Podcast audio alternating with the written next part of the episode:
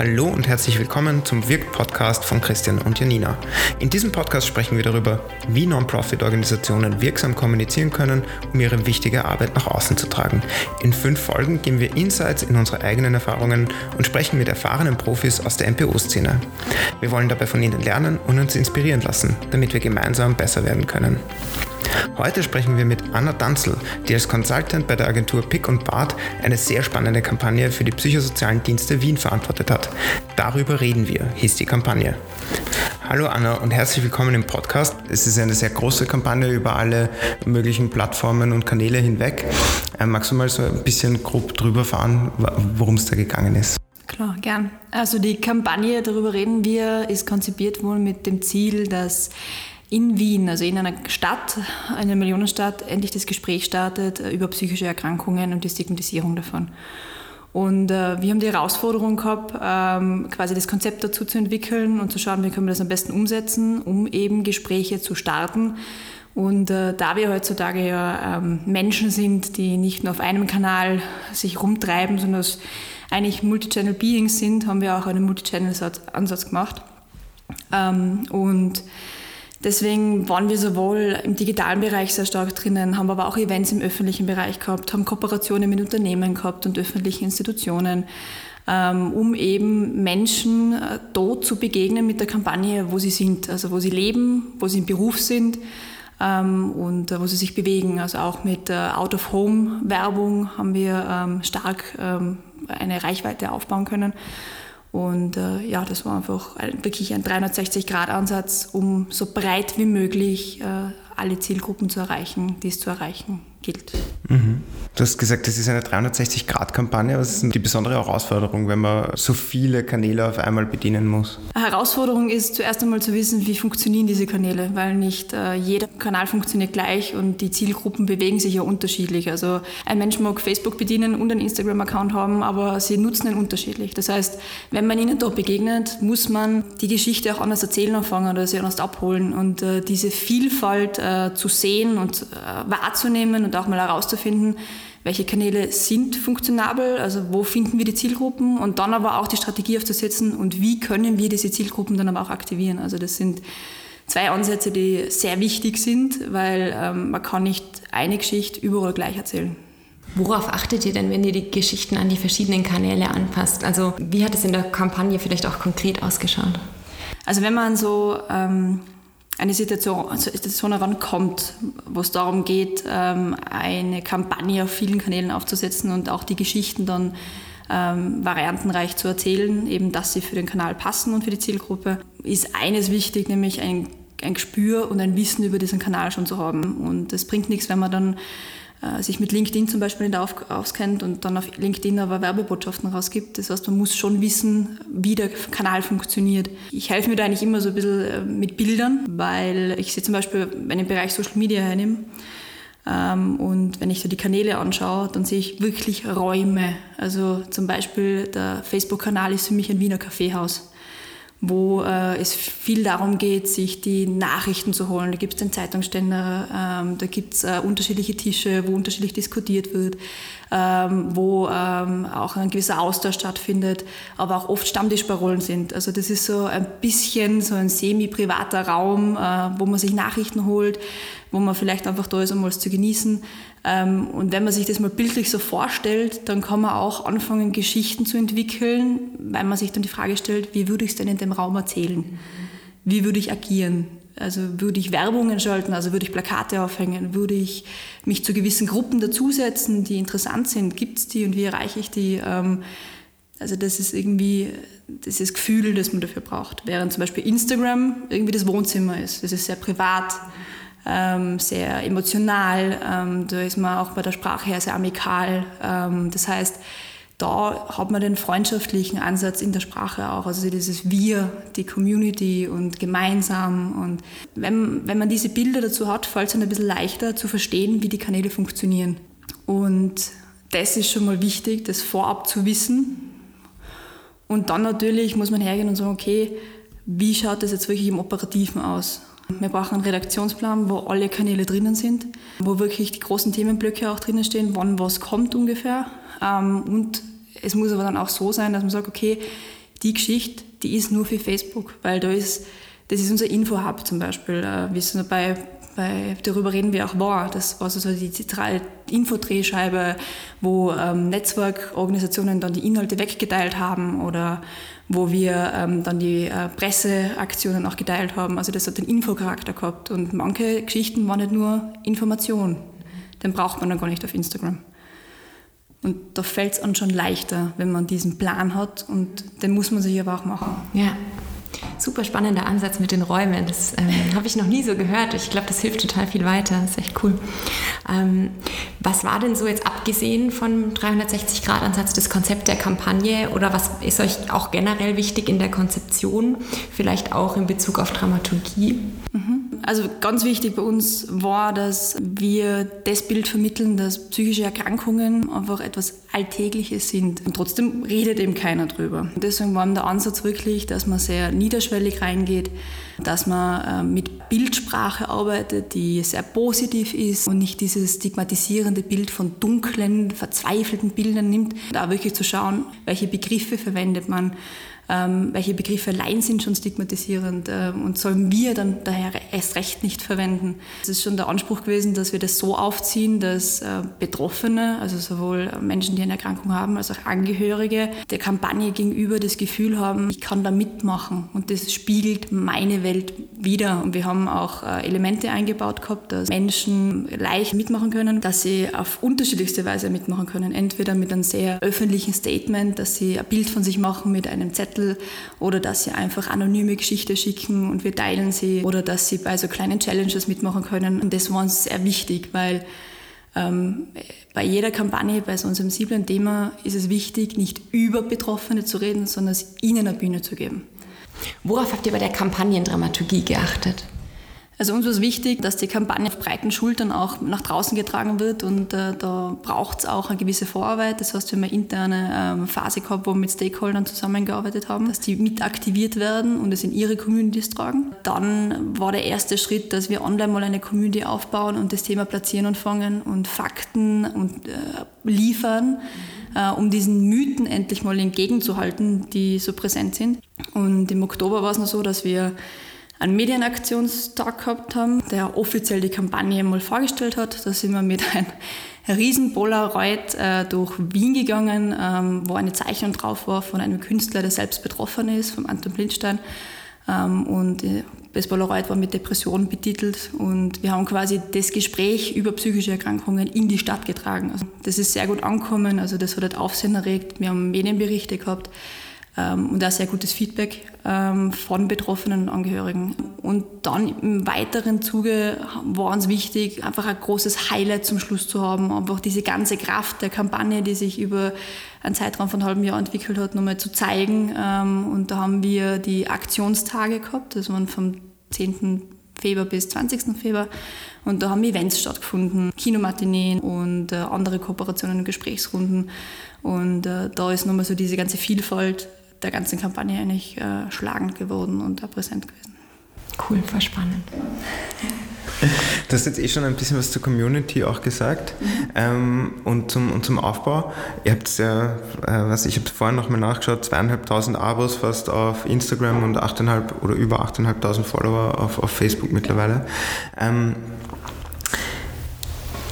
Du hast ja schon was dazu gesagt, wie ihr die Community aufgebaut habt, aber wie äh, definiere ich so eine Zielgruppe bei einem Thema, das im Grunde alle betrifft? Und weil die Zielgruppe kann ja nie alle sein.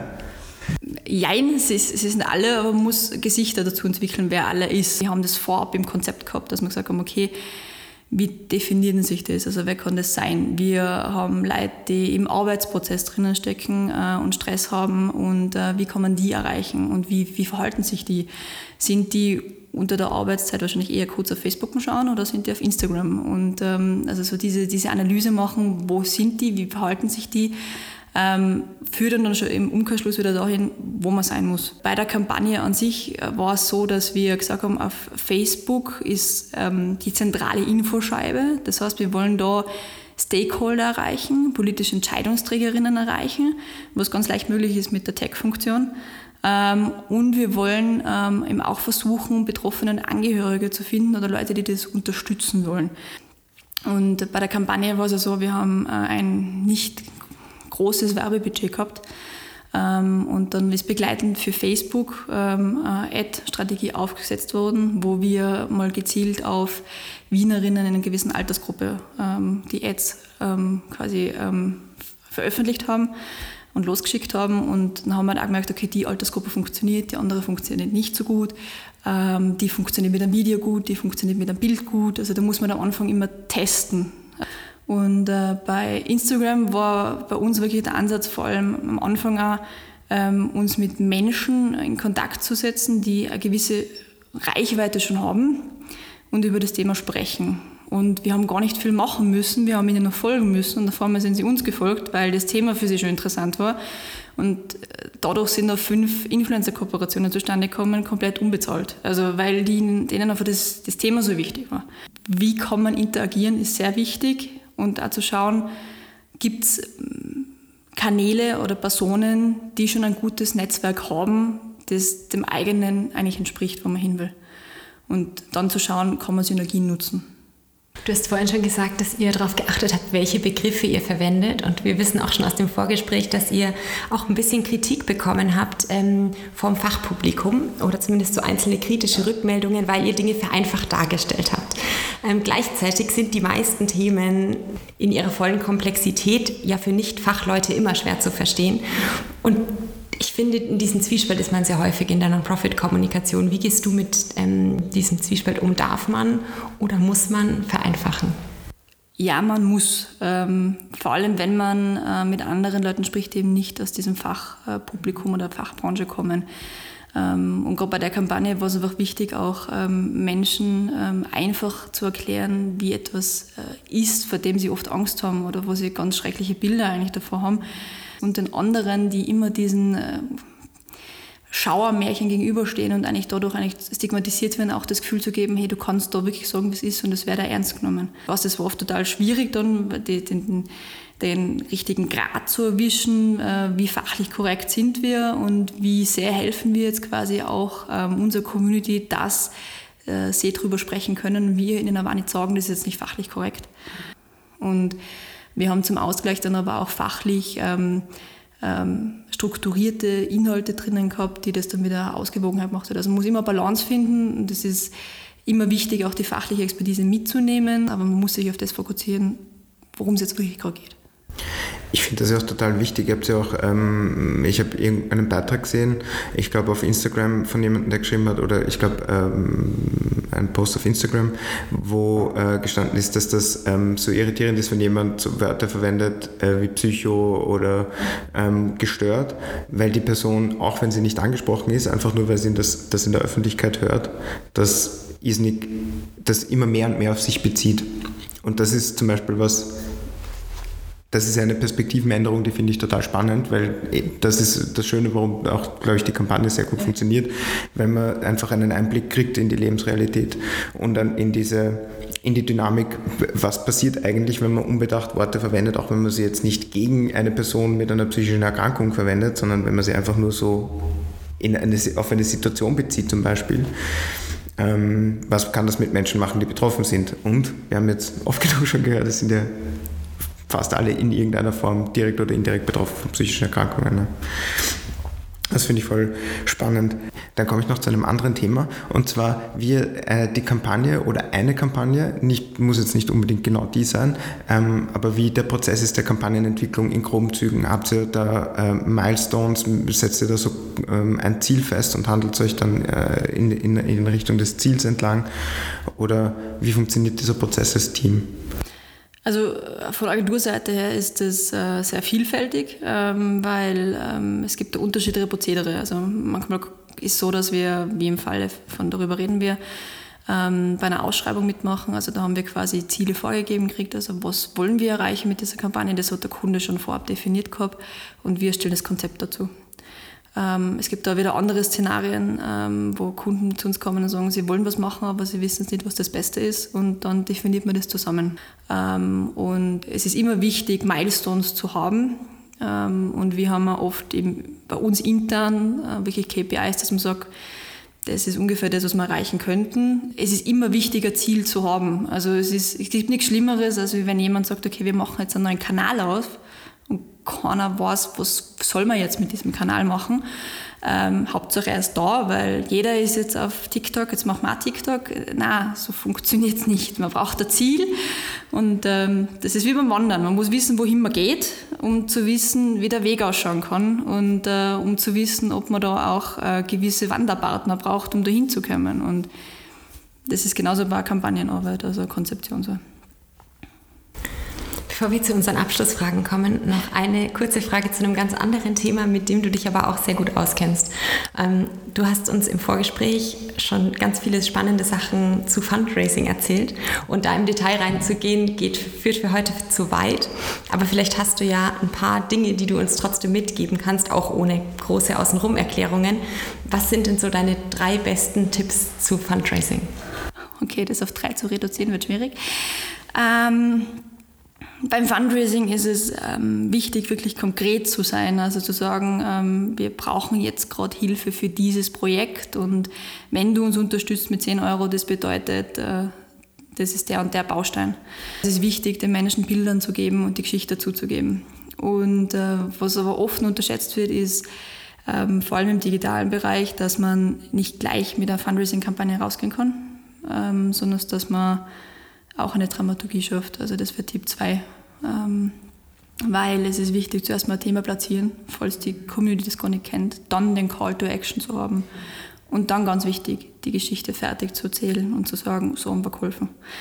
Das wäre der zweite Tipp. Und der dritte, mutig sein ähm, und ähm, einfach einmal neue Sachen auszuprobieren. Also Fundraising ist bei uns sehr konservativ.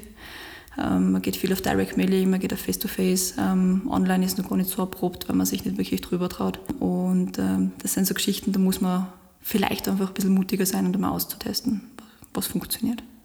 Wir haben jetzt noch drei Abschlussfragen äh, für dich. Das ist so ein ähm, Wrap-up-Ding. Was war dein kommunikatives Lieblingsprojekt? Ich hoffe, das kommt noch. Also ich, ich habe alle Projekte bis jetzt gerne, aber ich bin ein Mensch, der immer gern neue Sachen macht und ich hoffe, es gibt immer noch was Spannenderes da draußen, sonst wird es fad. Ähm, aber wenn ich so zurückblicke, ähm, ja, die Kampagne, über die wir geredet haben, da ist sehr viel Herzblut drinnen gesteckt ähm, und das ist sicher eine davon. Wie gesagt, ich hoffe, die kommt noch. Sehr cool. Nie zufrieden. Sehr gut. Darf man in der Branche nicht sein. ähm, welche Organisation findest du hat im letzten Jahr oder letzten, ja, wahrscheinlich im letzten Jahr ähm, wirklich gute Kommunikation gemacht? Ähm, in zwei Punkten habe ich mir welche angeschaut, nämlich, ähm, also wer hervorgestochen ist, das war einmal das Haus der Barmherzigkeit. Die haben ähm, wirklich kompletten digitalen Relaunch gehabt ähm, mit ähm, also einer Strategie, die ich sehr faszinierend finde und die kommt gut an. Ja, und sie ist einfach sehr emotional, aber echt sehr ästhetisch anspruchsvoll ähm, und äh, ist aber auch nicht äh, sehr trivial. Also es ist wirklich, es hat, ein gewisse, es hat so viel Würde in sich, auch, ähm, was äh, dem Haus der Barmherzigkeit entspricht.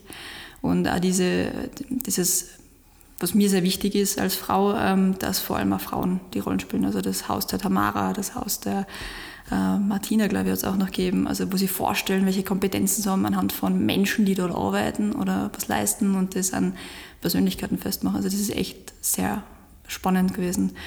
Und von den Fundraising-Plakaten ähm, ist mir hängen geblieben Greenpeace, ähm, der, ich hoffe, ich bin jetzt halt, ähm, fachlich korrekt, äh, ich glaube, das war ein Leopard, Gepard, oder irgendwas, Leopard, der was aus diesem Urwald rauskommt und brennt. Also das hat es auf den Punkt gebracht, um was es da eigentlich gerade geht. Und äh, ja, das war sehr emotional und sehr stark. Also finde ich gut gemacht. Wen sollten wir auf jeden Fall aus dem Kommunikationsbereich zu uns einladen in den Podcast?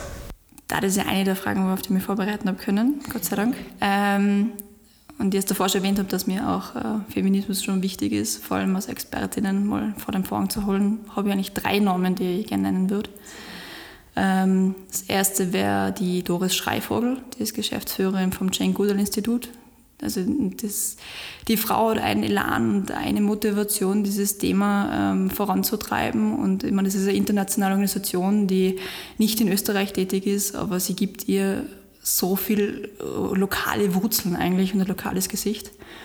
Das ist schon eine Leistung, also definitiv ein, eine tolle Gesprächspartnerin. Ähm, dann Maria Meyerhofer von Aufstehen, die Geschäftsführerin weil die, glaube ich, sehr spannend wäre, ähm, wie Storytelling zu den unterschiedlichsten Themenbereichen funktionieren kann ähm, und auch das Aktivieren von Menschen, dass sie Petitionen unterschreiben.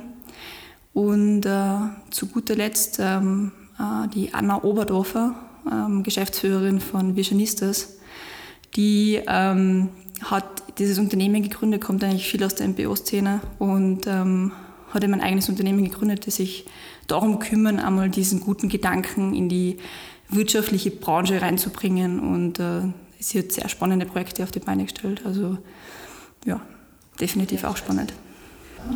Cool. Voll spannend. Ja, ganz herzlichen Dank. Das ist wirklich cool, nämlich gleich drei. Ja, jetzt haben wir was zu tun in der nächsten Zeit. Ja, super, ganz, ganz vielen Dank. Ich fand das Gespräch echt mega spannend. Ich finde die Kampagne auch einfach total durchdacht und inhaltlich super. Also wir könnten jetzt wahrscheinlich noch irgendwie zwei Stunden weiter fragen und in alle Details reingehen. Aber ich glaube, es gibt ähm, voll den guten Überblick auch, wie geht man so eine Kampagne an, über was für Sachen macht man sich so in den Grundzügen Gedanken. Und ich glaube, das ist für viele sehr spannend, für mich zumindest. Von daher ganz, ganz vielen Dank fürs spannende Gespräch. Danke für die Einladung. Danke auch, dass wir bei euch äh, sein dürfen, äh, in diesem wunderschönen äh, Büro, das wir erfahren haben, neu eingerichtet wurde. ja, Corona darf sein Gutes, da ja. Zeit zum Möbelrecherchieren. genau, ja, also auch danke an Pick und Bart natürlich an der Gelegenheit. Sehr gern. Dankeschön. Gut. Das war doch ein super spannendes Gespräch mit der Anna Danzel von Pick und Bart über die Kampagne. Wir sind jetzt noch mal kurz wieder da, um zu reflektieren, was bei uns am meisten hängen geblieben ist. Christian, was war das bei dir?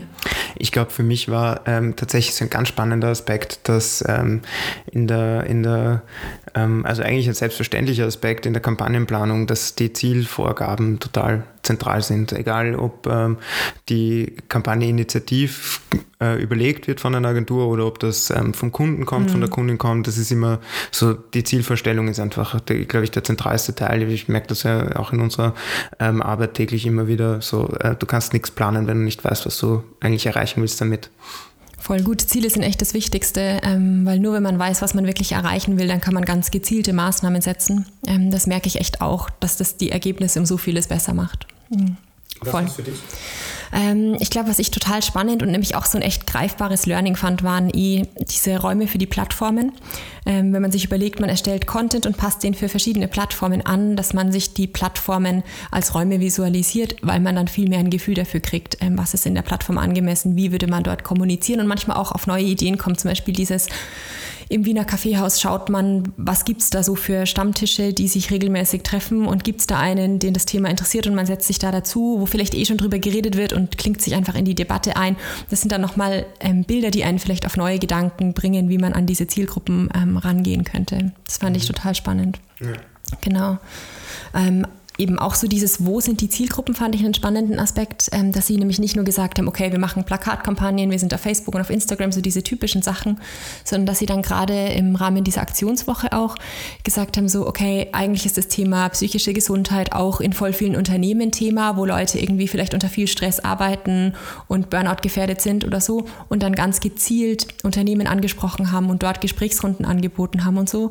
Ähm, das ist auch was, was man vielleicht oft nicht mitdenkt, so alternative Wege, wie kommt man zu den Zielgruppen, die man wirklich erreichen will. Und es gibt halt nicht nur so diese typischen Medien, die man so bei der Kampagnenplanung vielleicht im Kopf hat. Das fand ich ähm, sehr spannend und immer wieder wichtig, sich ins Gedächtnis zu rufen. Ja, ich finde auch cool, dass sie äh, tatsächlich dann die Austria Wien äh, genommen haben und äh, dort einen Kick äh, aufgemacht haben. Mhm. Und ähm, das ist einfach eine, eine e-, extrem breitenwirksame ähm, Art dieses Thema zu platzieren. Weil wie oft äh, denkst du dran, so, ja, ähm, bei Fußballmatches, da kommt ja wirklich die ganze Welt zusammen.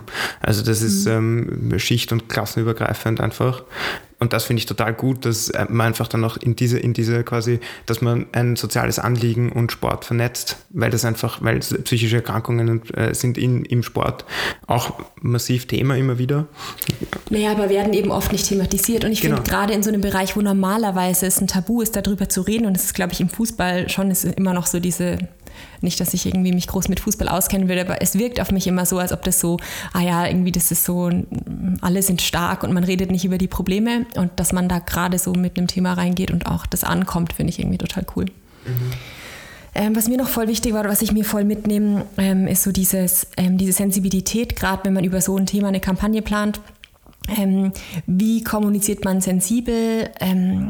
Gerade dieses Anliegen, wir wollen, dass die Betroffenen und Angehörigen das Gefühl haben, das bildet meine Welt ab und da total viel Wert drauf zu legen, auch zu schauen, wie kann man die einbeziehen, dass sie wirklich selber mitmachen können, dass das total wichtig ist und auch, ich glaube, dass der interne Ansatz total oft übersehen wird, so diese ähm, Partnerorganisationen, mit denen man zusammenarbeitet. Mm, dass man die in der internen Phase vorher darauf vorbereitet und ins Boot holt ähm, und dann das viel mehr Wucht bringt, wenn man tatsächlich nach draußen geht. Auch das ist, glaube ich, was, was man oft nicht macht. Und dann mein typisches Thema, so dieses, wie sehr muss man vereinfachen, ähm, wo braucht es auch die fachliche Genauigkeit. Und da habe ich das Gefühl, mh, mm, das ist auch ein guter Ansatz zu sagen, okay, äh, wir wollen auf keinen Fall, ähm, dass jetzt den Betroffenen das abgesprochen wird, ähm, dass sie über ihre eigene Krankheit reden können, weil sie vielleicht nicht die richtigen Fachtermini kennen. Ähm, und da dann auch total zu vereinfachen, die Sachen echt runterzubrechen, einfach darzustellen und dann trotzdem es zu ergänzen mit Fachartikeln, ähm, die dann quasi die ganze Breite und Komplexität des Themas nochmal abbilden. Also genauso dieses einen einfachen Einstiegspunkt, niederschwellig die Basic-Infos und dann aber für die Leute, die mehr wissen wollen, ähm, dann aufmachen und dann irgendwie in einen größeren Detailgrad reingehen. Das finde ich ist immer eine sehr gute Lösung für dieses Dilemma. Ja, ich finde das auch äh, einen sehr, sehr schlauen Ansatz. Einfach die Menschen wirklich dort zu Wort kommen lassen. Ich finde, das ist so ein Peer-Ansatz eigentlich, ähm, wo, wo, wo man das Thema auch verständlicher rüberbringen kann, in seiner Unschärfe, die er immer hat. Ja, danke Janina. Ähm, danke auch nochmal an die Anna Danzel und an Pick und Bart für das coole Gespräch. Äh, und wir sind sehr gespannt, ob wir ähm, einen ihrer Vorschläge für eines unserer nächsten Gespräche bekommen. äh, für die Gesprächspartnerinnen.